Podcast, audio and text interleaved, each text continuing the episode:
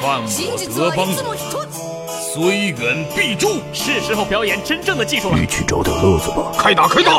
王牌飞行员申请出战。吃掉他们！烦死了，烦死了！我的观点是：资讯万里挑一，科技择优而用。欢迎收听今天的科技大乱斗。好戏开场了。苹果新款无线蓝牙耳机被吐槽，根本不用买，只管捡就行了。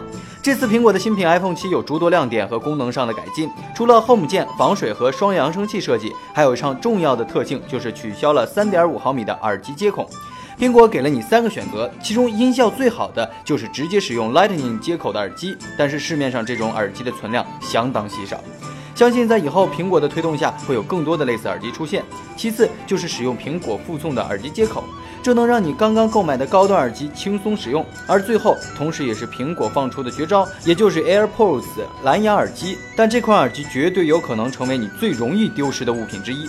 因为设计同 EarPods 如出一辙，光这款耳机就不知道多少次从瑞军的耳朵里掉了出来，也难怪会被网友调侃。如果谁买了，跟着后边捡就行了。希望苹果可以为这款售价高达一千两百八十八元的人民币耳机推出“寻找我的耳机”这项功能。瑞军这次真的不是在开玩笑。谷歌人工智能不但要下棋，还要模仿人类说话，这真的是一股科技界的泥石流。谷歌旗下的人工智能公司继围棋赢了李世石后，又研制出了能够模仿人类说话的语音系统。据外媒介绍，该系统让机器与人类说话之间的差距缩小了百分之五十。与之前建立的庞大数据库建立起来的声音表达不同，它会直接对原始声音信号的声音建模、深度训练、合成表达之后，进行下一步骤的语言预测输出。内军不禁想说：这么屌，你妈知道吗？